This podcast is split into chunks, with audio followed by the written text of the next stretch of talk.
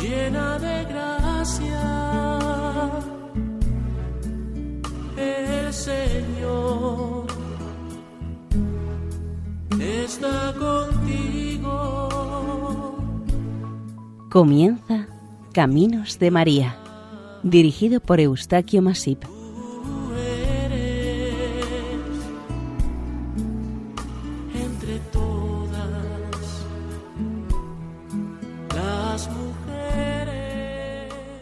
Sean bienvenidos a Caminos de María, un programa realizado por el equipo de Radio María Nuestra Señora del Lledó de Castellón. Vamos a ofrecerles seguidamente el capítulo dedicado a Nuestra Señora de las Cruces, patrona de don Benito Badajoz.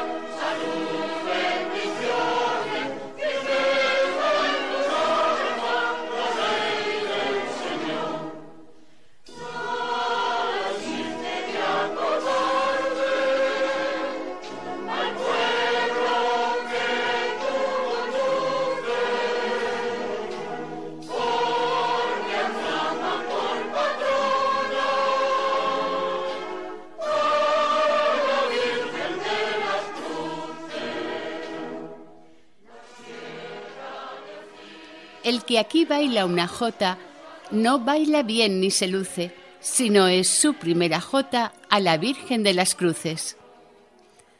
Comienzo de la primera estrofa de la Jota de las Hilanderas de Don Benito Badajoz. Aproximadamente en el centro de la comunidad de Extremadura, al norte de la provincia de Badajoz, se encuentra la extensa comarca de la Serena Vegas Altas. La capital de esta comarca es la ciudad de Don Benito, de unos 40.000 habitantes. En gran manera comparte la capitalidad de la comarca con la vecina localidad de Villanueva de la Serena, de la que dista cinco kilómetros. Esta última cuenta con unos 30.000 habitantes. Ambas localidades, desde hace un tiempo, iniciaron un proceso de unificación para formar entre las dos un solo municipio que en tal caso contaría con un total de 70.000 habitantes. Puede decirse que ambas localidades son el centro agrícola, ganadero, industrial y de servicios no solamente de esta comarca, sino también de buena parte de la provincia. Las gentes de estas tierras veneraron a Nuestra Señora desde el momento en que fueron cristianizadas desde el siglo IV por otros ya creyentes procedentes del norte de África y de Oriente. Los nuevos cristianos de estas tierras, desde su fe y convicción, defendieron la nueva religión hasta las últimas consecuencias, aportando también sus mártires y santos a la Iglesia. Entre estos hay que destacar a la jovencísima Santa Eulalia de Mérida, cuyo heroísmo y santidad despertó entre los nuevos fieles un gran respeto, admiración y devoción, de tal manera que muy pronto se inició un camino penitencial para visitar su sepulcro, desde el que le fueron reconocidos muchos milagros a esta santa. Este camino, con el tiempo, pasaría a llamarse Camino Mozárabe, que a su vez se uniría finalmente con el Camino Jacobeo, procedente del sur peninsular. Estas gentes fueron paganas y al convertirse pasaron a ser cristianas, luego arrianas y cristianas otra vez.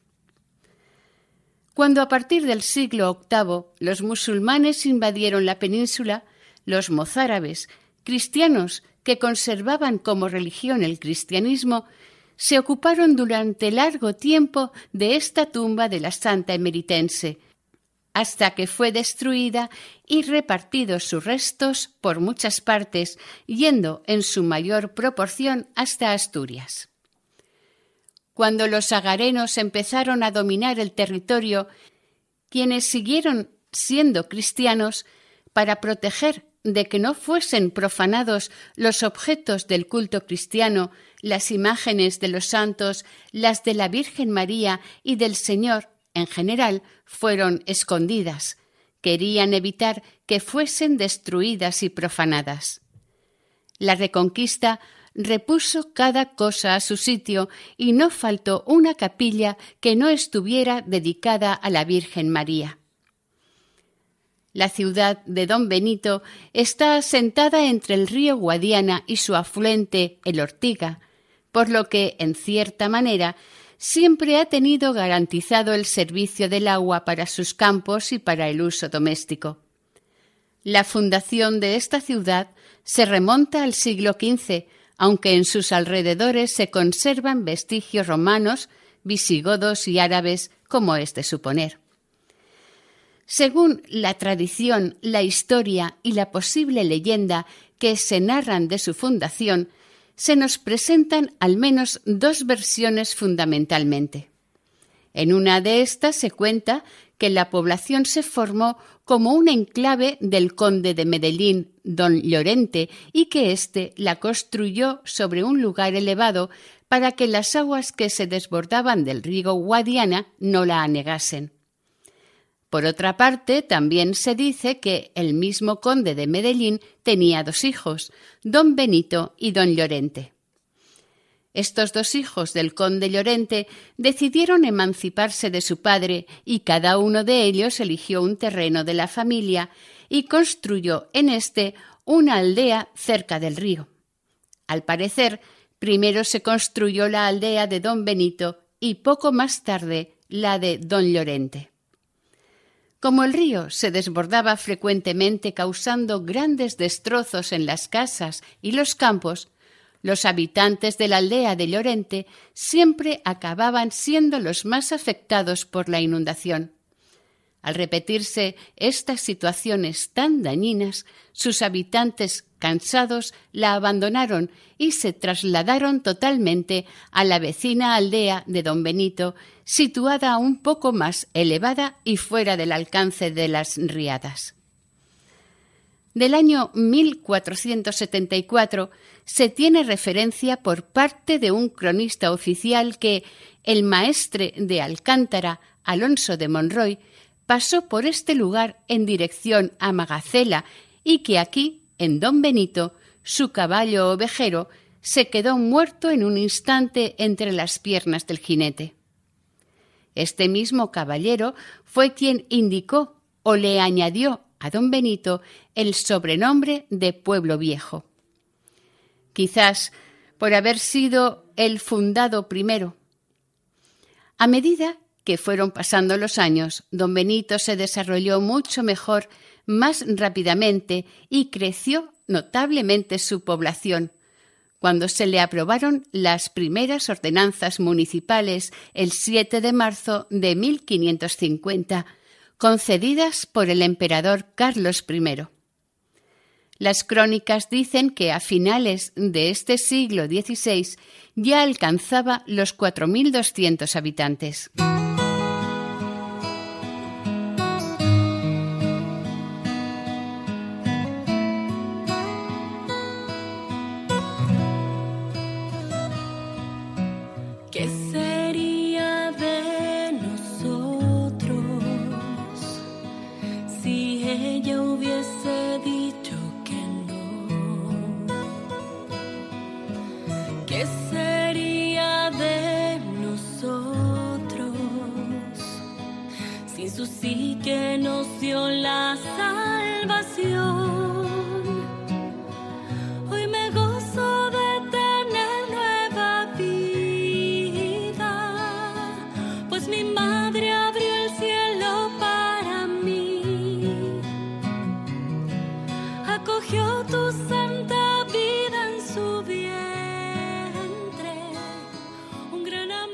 Actualmente, a siete kilómetros al sur de Don Benito, entre el río Ortigas y la sierra que lleva el mismo nombre, se encuentra una ermita que está dedicada a la Virgen María, bajo la advocación de las Cruces.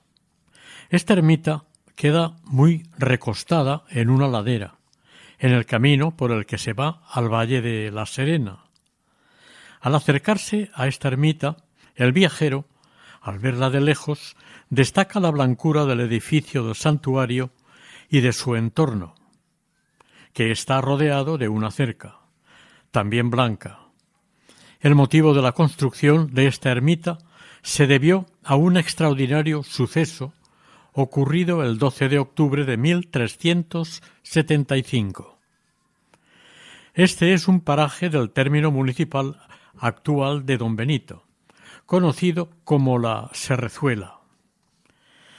Tradicionalmente se cuentan unos hechos en los que el protagonista fue un joven pastor llamado Juan González o Bastián González, según los textos consultados. En aquel otoño de 1375 estaba este pastor al cuidado de sus ovejas en los alrededores de una fuente de la ladera de la montaña de la Serrezuela. Tanto el pastor como los animales estaban tranquilamente comiendo y gozando respectivamente de la naturaleza. Era el momento en que coloreaban y caían las hojas de las plantas que les rodeaban. Cerca de donde estaban había una fuente sin la mayor importancia. Era visitada por campesinos, pastores e incluso transeúntes que se acercaban o se iban del pueblo. Los pastores de los ganados de esta zona solían traer a esta fuente a los animales, sobre todo en los calores del verano. Juan o Sebastián o Bastián sintió la necesidad de beber y un día se acercó a la fuente que manaba cerca, como siempre que tenía sed. Cuando estuvo a dos pasos de la fuente, se dio cuenta de que había algo anormal junto a la fuente y se acercó para verlo mejor. Asombrado por lo que estaba viendo, se agachó para asegurarse de lo que tenía ante sus ojos. Su sorpresa fue aún mayor. Tenía ante él y en el suelo una pequeña imagen de lo que entendió era una Virgen María. Era una imagen pequeña, de un cuarto de talla. Él estaba impresionado y sobrecogido. Se acercó hasta ella, la recogió delicadamente entre sus manos, nervioso la guardó en su zurrón, recogió los animales y se dirigió rápidamente a su casa. Sin decir nada a nadie, se guardó la imagen cuidadosamente y por la noche se acostó pensando en lo que había encontrado. Al despertar por la mañana siguiente, lo primero que hizo fue ir a ver la imagen que había guardado con tanto mimo, pero se sintió desorientado cuando no encontró la imagen en el sitio que la había puesto. Juan parecía haber despertado de un sueño ilusorio e irreal. Debió de sentirse, en verdad, defraudado y desilusionado. Salió de casa en busca del ganado y con los animales volvió al mismo sitio del día anterior. Una vez cerca de la fuente, se acercó a ésta para ver si algo podía indicarle qué es lo que había pasado. Al estar cerca de la fuente, a los pies de la misma, estaba otra vez la pequeña imagen de la Virgen. El corazón le dio un vuelco de alegría al verla de nuevo. No había sido un sueño.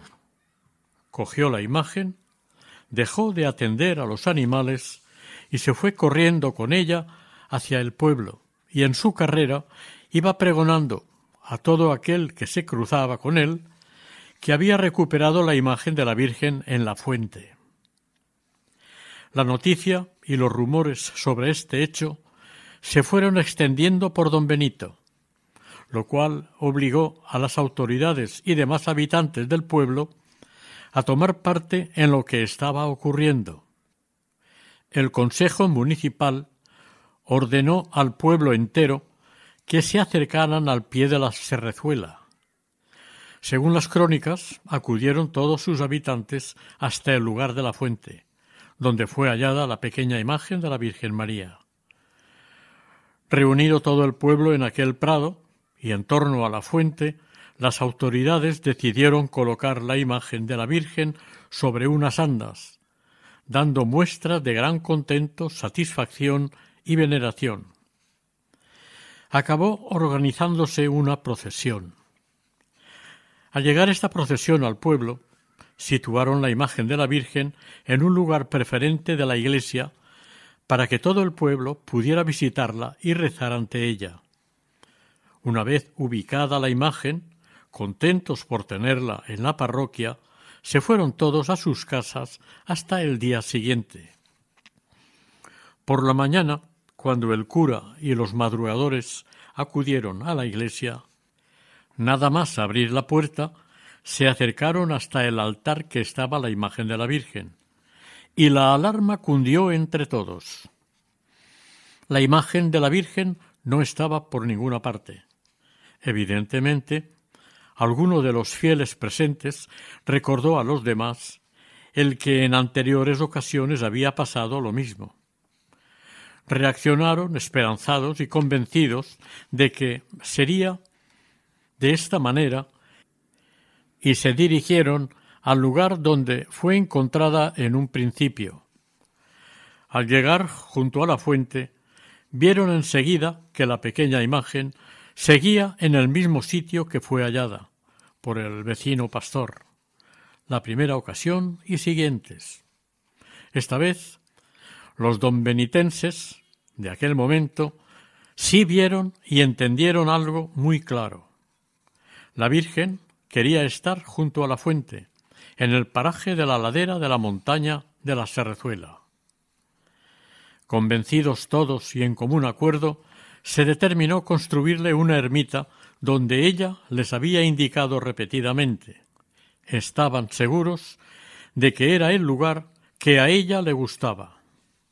Hoy en día no se conoce la existencia de restos ni documentación de aquella primera ermita, pero, según se sabe, siguiendo las costumbres de la época y zona, en las construcciones de estas características debió de ser aquella capilla de pequeñas dimensiones, sencilla, pobre y presidida, desde luego, por la imagen mariana aparecida o encontrada.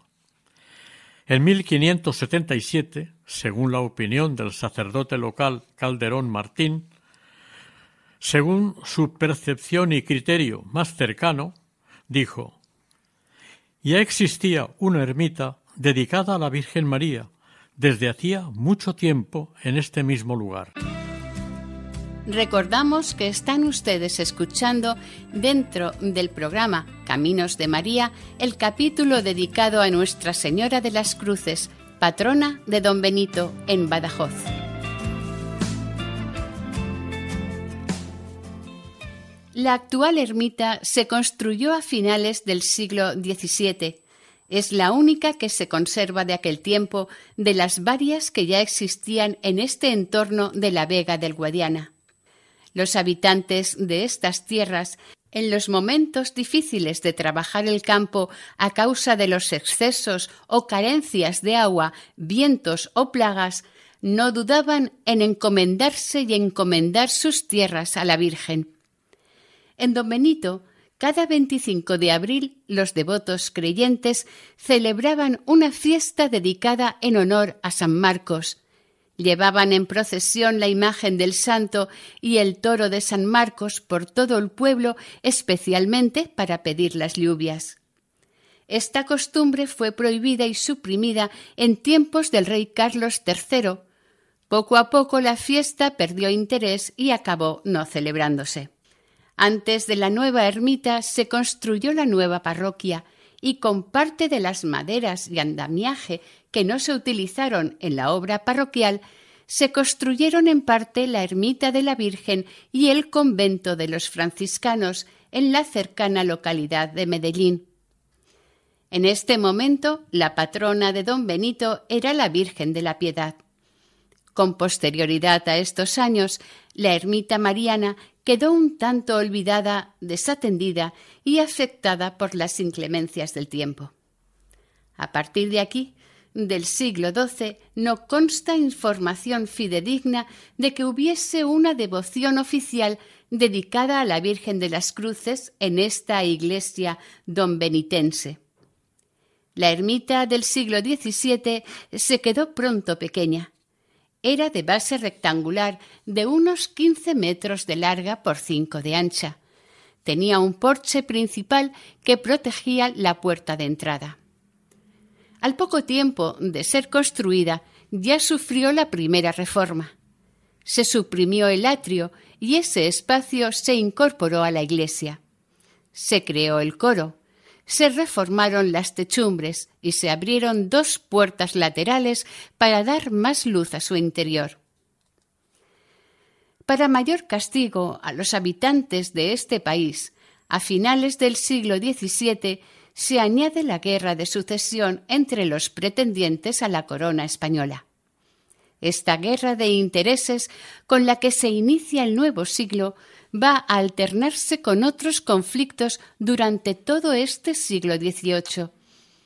Entre estos, las primeras independencias de países americanos y va a culminar con la invasión de las tropas napoleónicas a finales del siglo o inicios del XIX.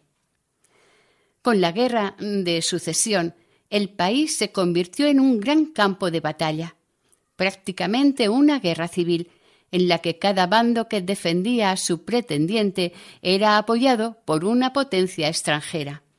A Felipe le apoyaba Francia y a Carlos le respaldaba Austria. El pueblo llano, a pesar de sus penas, elegía un bando, lo defendía y luchaba por él. El pueblo sufría injustamente los ataques, asaltos y desmanes de los dos contingentes. Con la victoria de Felipe de Anjou, proclamado rey de España como Felipe V, se acabó la guerra y se afrancesó la nobleza y la burguesía.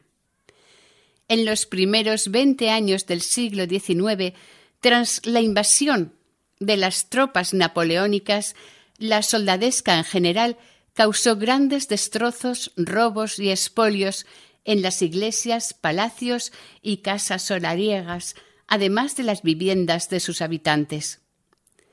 Gran cantidad de valiosos objetos de culto, de obras de arte, joyas y monedas fueron robadas en todo el país.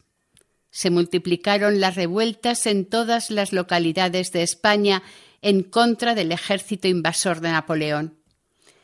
Este episodio histórico es el conocido como Guerra de la Independencia. El paso y estancia de los ejércitos franceses por estas tierras marcó profundamente la vida religiosa, moral y social de sus gentes. Sin embargo, aún había quedado una viva y fuerte religiosidad y una ancestral devoción a la Virgen María, a la Madre de Dios. El santuario de la Virgen María en Don Benito quedó gravemente dañado. Se había perdido a su patrona, la Virgen de la Piedad. Los donbenitenses parecían tenerlo todo perdido y un cúmulo de desgracias rondaba don Benito y al resto de los pueblos de España. La antigua y esperanzada devoción mariana a la Virgen de la Piedad, en la que creyeron y esperaban, en estos momentos estaba enfriada y casi olvidada en los corazones y en las mentes de sus gentes parecía derrumbarse el pasado sin visos de próximas mejoras o resurgimiento. Entonces se planteó entre la sociedad civil y la religiosa una serie de problemas y dilemas que afectaban a las cofradías, ermitas, hospitales y a toda la sociedad. Todo había quedado destrozado, incluso la imagen de la Virgen de la Piedad, destrozada o robada y el antiguo primer libro de la cofradía destruido. Terminada la guerra, se nombró una comisión de personas responsables para iniciar la reconstrucción de todos los desperfectos producidos durante tantos años y ponerlo de nuevo todo en marcha. Para este relanzamiento del culto y de la religiosidad entre los fieles, en 1815 el obispo de Plasencia envió un delegado a don Benito con la misión de reorganizar y poner las cosas en su sitio, con el especial encargo de empezar el segundo libro de la cofradía. Hubo un momento en el que el único centro de culto de don Benito estaba limitado a la parroquia de Santiago y al hospital de San Andrés, en estos dos lugares estaban refugiados los pocos sacerdotes que quedaban en la ciudad. Se sabe que había una capilla en la que los fieles acudían a rezar asiduamente ante la imagen pintada de la Virgen de Guadalupe.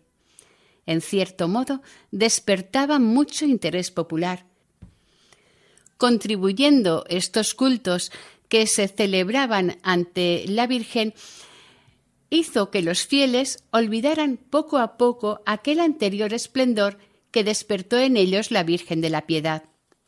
Sin embargo, discretamente se acercaba un importante cambio de la mano de una retomada advocación mariana que despertará el fervor y cariño de todos los donbenitenses, Nuestra Señora de las Cruces. En Radio María comenzamos la campaña de mayo. Desde el punto de vista de los donativos, junto con la campaña de Navidad, es el momento más importante del año para Radio María. De los donativos de los oyentes depende la subsistencia de Radio María.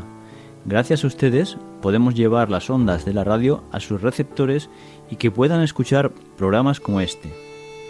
Por este motivo, a continuación, les explicamos cómo colaborar, si ustedes quieren, en este sentido con Radio María. Gracias por estar ahí. En estos tiempos difíciles de conflictos bélicos, crisis económica, social, sanitaria y moral, bajo el profundo impacto de ideologías enemigas del sentido cristiano de la vida, la fe está sosteniendo a millones de personas en el mundo entero. Así lo seguimos experimentando en las 122 emisoras de Radio María presentes en más de 80 naciones, cuyos oyentes están agradeciendo más que nunca la ayuda recibida a través de sus ondas. En este mes de mayo queremos dar gracias a la Virgen por este don de su radio, un pequeño grano de mostaza en el jardín de la iglesia, que la Virgen ha puesto en nuestras manos como un talento a cuidar y fructificar, para lo que os invitamos a intensificar vuestra oración al Espíritu Santo, a hablar a muchos de esta radio y a contribuir con vuestro compromiso voluntario y donativos, por pequeños que sean, a extender Radio María en España y en el mundo, especialmente en las naciones más necesitadas, a las que dedicamos nuestra maratón misionera bajo el lema Quien reza no tiene miedo al futuro. En efecto, unidos en cenáculo en torno a María, orando al Señor, no tendremos miedo, recordando lo que nos dijo el Papa Francisco en la noche de Pascua. Jesús recorrió los enredos de nuestros miedos y desde los abismos más oscuros de nuestra muerte nos despertó a la vida. Con el resucitado ninguna noche es infinita y aun en la oscuridad más densa brilla la estrella de la mañana. Ayúdanos a extender esta esperanza. Puedes informarte de cómo colaborar llamando al 91 822 8010 o entrando en nuestra página web radiomaria.es. Radio María, sin miedo al futuro, de la mano de la Virgen, vida, dulzura y esperanza nuestra.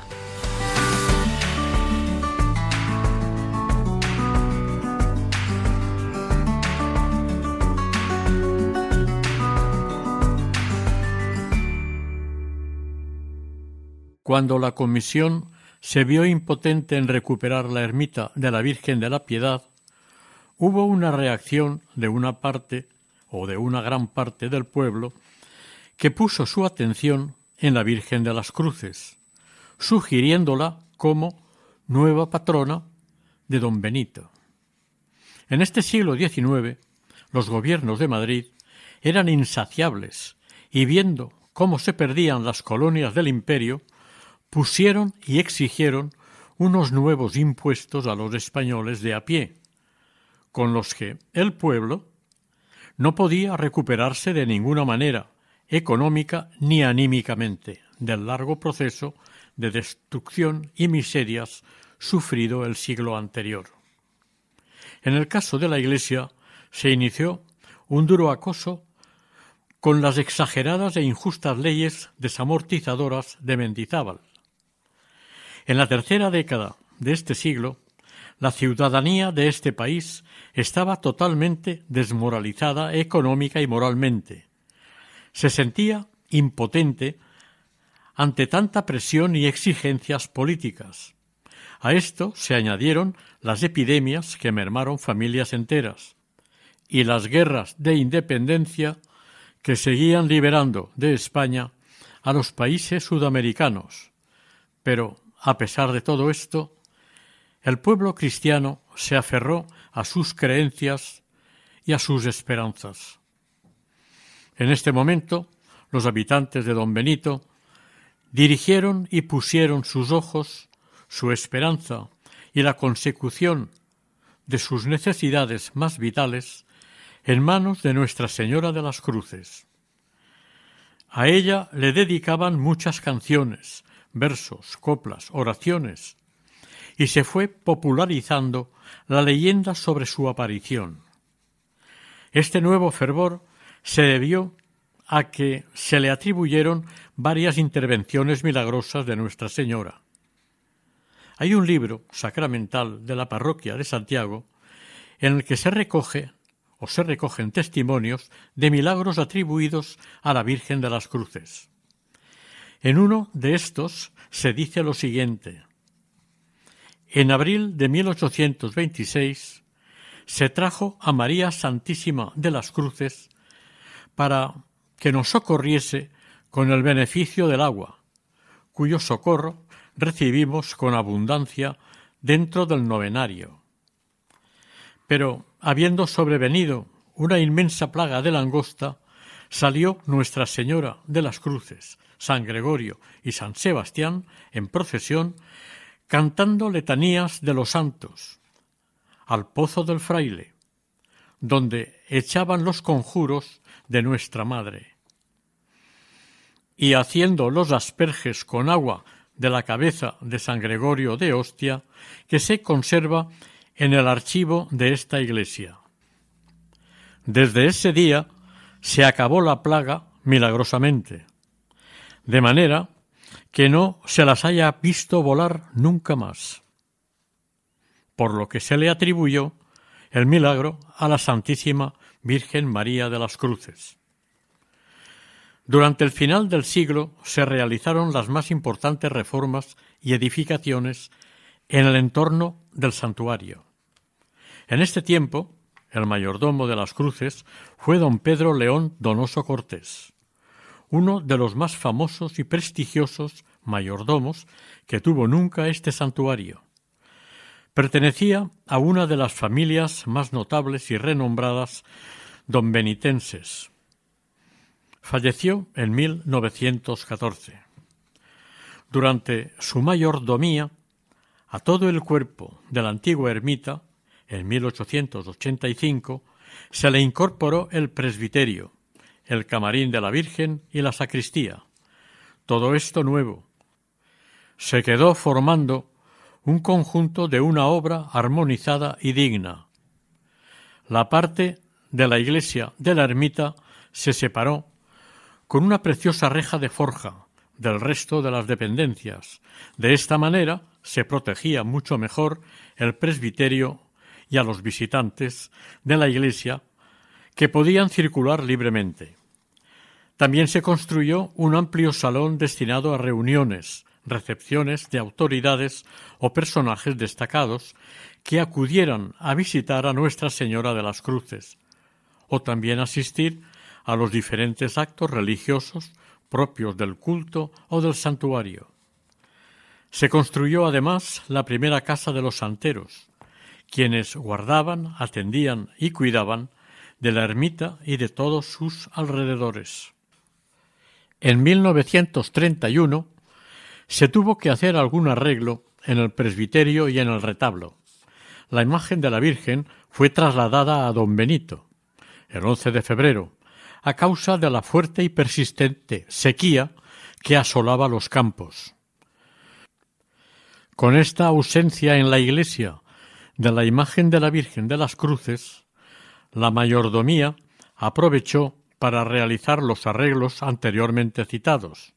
Por esta causa, el tiempo de permanencia de la Santa Imagen en la ciudad fue una de las más largas que se recuerdan. El día 12 de abril de este mismo año, a las siete de la mañana, los fieles devotos de la Virgen de las Cruces, don benitenses, y los devotos de los pueblos de su entorno, en medio de un gran fervor y respeto, al finalizar las obras de restauración, acompañaron la imagen de la Virgen hasta su santuario, a los pies de la Serrezuela. Estalló la guerra entre españoles en 1936. Los ataques a las iglesias, conventos y monasterios se superaban día a día. Muy pronto hubo que hacer nuevas reparaciones y el mayordomo de entonces, don Pedro Torres y Sunza González, se encargó de que se tallara una nueva imagen de la Virgen de las Cruces, puesto que la antigua había sido destruida o desaparecida. Esta imagen de la Virgen de posguerra es la que actualmente se venera. El siguiente mayordomo, el conde Campos de Orellana, compró un bellísimo retablo barroco que estaba en una capilla del palacio del marqués de Montsalú, adaptándolo al altar que ahora iba a ocupar. También hizo a su costa un anexo para vivienda de los ermitaños y un amplio salón para usos y necesidades de la ermita.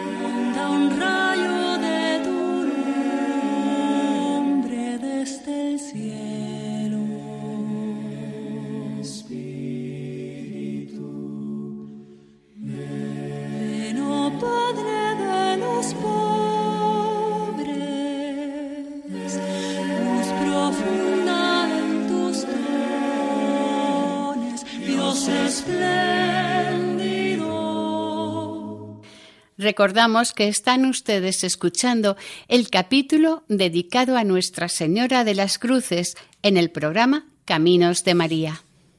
Finalizada la contienda civil, en 1945 se procedió a una restauración total de la ermita y de la talla de la Santa Imagen de la Virgen. Se renovó y restauró todo el vestuario, tanto de la iglesia como de Nuestra Señora se legalizaron las escrituras de la ermita completamente y se presentaron los estatutos que debían regir la cofradía y mayordomía de las cruces, todo con la aprobación y bendición del señor obispo de Plasencia. Todo fue en 1952. Luego se derribó el antiguo salón y se construyó uno más grande para servicios y atenciones de la ermita se renovaron las andas grandes de la Virgen para las procesiones. Se hizo un trabajo tan minucioso en sus tallas y se doraron con tanto cuidado y perfección que quedaron como una magnífica obra de arte. Para proteger la ermita y sus cercanas propiedades rurales de los alrededores, en 1976 se construyó una valla protegiendo la parte más interesante del recinto y finalmente se aprovisionó el santuario de agua potable y de luz eléctrica. fueron unas mejoras que suponían para quienes visitaran y quisieran dormir en la ermita un gran avance y comodidad. Cuatro años después se le construyeron los arcos laterales, servicios y la fuente de piedra labrada. Tanto en el interior como en el exterior se recubrió en parte y saneó la ermita con piedra blanca de Cáceres, se reformó totalmente el retablo, se puso piso de mármol, techos nuevos, se renovó el camarín en su interior. Fuera de la iglesia del santuario se puso la plataforma de entrada, combinando las piedras blancas con piedras de otro color. En el pozo, en el centro, se le puso un brocal artístico de una sola pieza y quedó coronado éste con un arco de hierro forjado a manera propia de estos lugares. Monseñor don Antonio Vilaplana en 1983 declaró esta ermita centro oficial de peregrinación en la zona sur de la diócesis durante el año jubilar de la Redención. En 1991 se realizaron las obras en la ermita que le dieron el aspecto que actualmente tiene, tanto en el exterior como en su interior. Estas obras de restauración y acondicionamiento corrieron a cargo de la mayordomía de Nuestra Señora de las Cruces, del Ayuntamiento de Don Benito, de sus gentes, y a decir de muchos, gracias al sacerdote muy devoto de la Virgen de las Cruces, don Delfín Martín Recio. La mayor parte de las obras acabaron en 1996. Cuando se hace o recorre el camino de las cruces desde Don Benito hasta la ermita, resulta ser un trayecto bastante agradable, cómodo, tranquilo y seguro, al entender de la mayoría de quienes peregrinan a visitar a la Santísima Patrona de Don Benito en su ermitorio. Este camino se ha hecho posible gracias a la asociación Amigos del Camino de la Virgen de las Cruces, creado en la Velá de 1996. Fue una idea y propuesta por un grupo de donbenitenses cuando decidieron estrenar este camino que tanto les unía y acercaba a su Santísima Patrona. Al cuarto de hora de recorrer este trayecto se encuentra el caminante con el monumento al Sagrado Corazón de Jesús, que es una reconstrucción del que se erigió hace un siglo en este mismo punto del camino. Posteriormente, se recubrió la columna de bronce, se puso una verja parecida a la que se puso entonces y se arregló el lugar con una fuente y unos bancos para mayor comodidad de la gente. Siguiendo el camino, se llega a un punto en el que se inicia y puede rezarse o admirarse el Via Crucis. Hay catorce cruces espaciadas a lo largo de esta ruta desde la ciudad hasta la ermita. Este piadoso Via Crucis se realizó en la vela de 1997. Siguiendo el camino, por fin, se llega a la ermita de la Virgen de las Cruces. Aunque mis ojos no te puedan ver, te puedo sentir. Sé que estás aquí,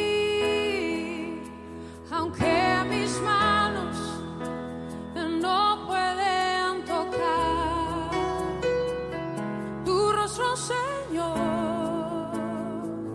Sé que estás aquí.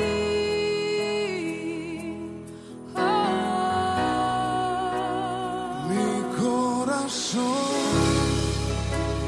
puede sentir tu presencia.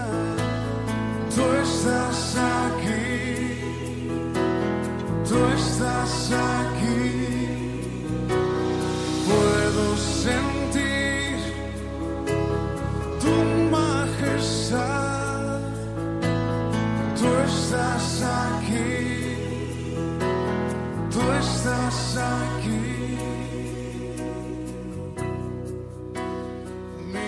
El exterior de la ermita está encalado y se accede a esta por una escalinata. La fachada principal está reforzada por contrafuertes de piedra de granito. Sobre la fachada se levanta la espadaña con un solo arco para campanas y está rematada por una veleta. La puerta principal está en la fachada y sobre ella hay un colorido rosetón. En él se representa una imagen de la Virgen María. El rosetón ilumina el interior del templo. El interior de la capilla, actualmente, sigue teniendo el mismo formato que se le dio en la última gran reforma. Planta rectangular, una sola nave principal, cubierta por una bóveda de crucería, con molduras que se cruzan formando arcos apuntalados rematados en la clave, de la que cuelgan lámparas. El magnífico retablo, policromado y dorado, tiene tres cuerpos. El central recoge, a media altura, la hornacina en la que preside el templo la imagen de la Virgen de las Cruces, y en las laterales vemos a San Gabriel y a San José. Unos ángeles alados rematan la cornisa. En el frontal de la mesa del altar se ve representada la escena de la aparición de la Virgen al pastor. La cúpula semiesférica de la capilla está decorada con varias escenas de la vida de la Virgen. Detrás de la capilla está el camarín, decorado con las figuras de las vírgenes de Guadalupe, el Castañar, el Pilar y Santa María del Puerto. Las fiestas en honor a la Virgen de las Cruces comienzan el último domingo de septiembre y culminan el 12 de octubre. Este día se conmemora la festividad canónica dedicada a Nuestra Señora de las Cruces. Estas fiestas, declaradas de interés turístico de Extremadura, para los donbenitenses son las jornadas calabazonas. Empiezan con la llegada a la ciudad de la imagen de la Virgen procedente de la ermita, sobre las andas que son llevadas por los feligreses hasta la iglesia de Santiago, en la Plaza de España, donde se oficiará la novena, predicada cada día y a diferentes horas por sacerdotes de las parroquias de Don Benito. La numerosa asistencia de fieles a esta novena, debido a su gran popularidad, se programan varias sesiones repartidas durante cada día. Así, tienen novena para jóvenes por la mañana, novena radiada para personas que no pueden acercarse a la iglesia por diversos motivos. Esta novena suelen rezarla las personas devotas que viven fuera de Don Benito, en las Vegas Altas del Guadiana. La novena oficial se celebra a las 20-30 horas y se complementa con el Santo Rosario, el rezo de vísperas, Eucaristía y la salve. La presencia de la imagen de la Virgen en la parroquia de Santiago despierta gran expectación e interés en la población en general, de manera que la Iglesia permanece abierta durante las dos semanas. Las fiestas están repletas de innumerables actos festivos, religiosos y profanos, organizados por varias instituciones, asociaciones y el propio ayuntamiento. La víspera del Día de la Virgen, el 11 de octubre, se realiza la ofrenda floral de los niños, seguida de la salve y de la Santa Misa. Finalizada esta, le sucederá la velada de la Virgen, que normalmente son las seis de la mañana. El día 12 es el día del regreso a la ermita. Se empieza con el rezo del Santo Rosario de la Aurora y luego se saca el paso de la patrona a hombros de los porteadores que irán relevándose durante el trayecto de regreso. Eso sí, en medio de aplausos, cantos y vítores a la Virgen por parte de los habitantes de esta ciudad y muchos vecinos de poblaciones cercanas. La imagen de la Virgen la desplazan por las calles engalanadas de la ciudad, en dirección a la carrera del valle. Puede decirse que es una verdadera peregrinación hasta la ermita. A la llegada a la ermita, después de más de siete kilómetros de camino, si el buen tiempo acompaña, se celebra la misa al aire libre, presidida por el señor obispo de Plasencia. Al terminar la Eucaristía, antes de entrar a Nuestra Señora en su capilla, es paseada alrededor de la ermita. Una vez instalada en su altar, se termina esta jornada en un ambiente de romería y acaban todos los actos. Allá donde un extremeño don benitense se halla, su patrona está en su corazón y en su mente. Así ocurre en lugares lejanos de don Benito, en los que una persona, una familia, varias o un buen número de don benitenses se trasladaron en su momento para mejorar sus condiciones de vida y preparar un futuro mejor a sus hijos o descendientes. Es emocionante y de agradecer a estas gentes que, apartados de su pueblo, cuando se aproxima el otoño, vuelvan la mirada, su corazón y, cómo no, su oración a la que, desde muy antiguo, tienen y consideran su Madre del Cielo, Nuestra Señora de las Cruces.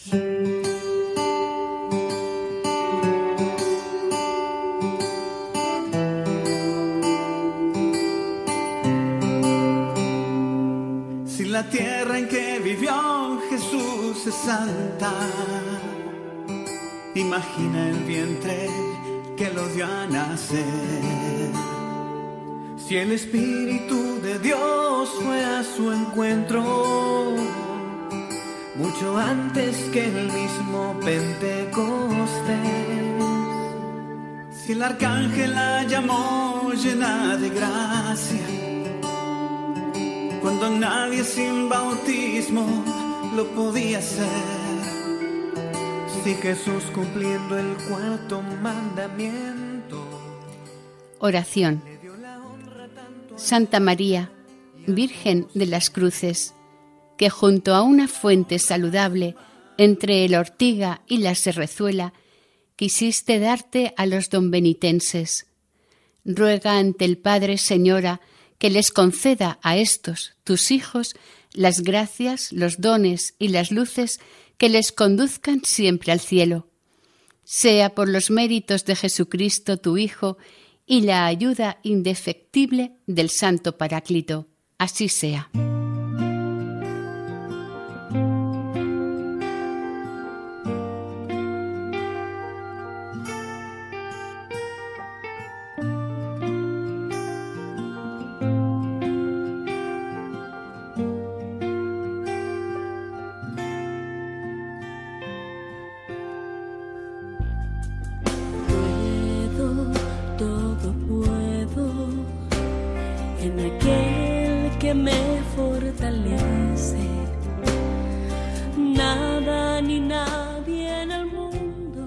Hasta aquí el capítulo dedicado a Nuestra Señora de las Cruces, patrona de don Benito Badajoz, dentro del programa Caminos de María. Si desean colaborar con nosotros, pueden hacerlo a través del siguiente correo electrónico: caminosdemaria@radiomaria.es. Si desean volver a escuchar este capítulo, pueden hacerlo desde la página web de Radio María, sección podcast. Para un pedido, pueden hacerlo llamando al teléfono 91 8 22 80 10. El equipo de Radio María en Castellón, de Nuestra Señora del Lledó, se despide deseando que el Señor y la Virgen les bendigan. María, llena de gracia, Señor está contigo. Han escuchado en Radio María Caminos de María, dirigido por Eustaquio Masip.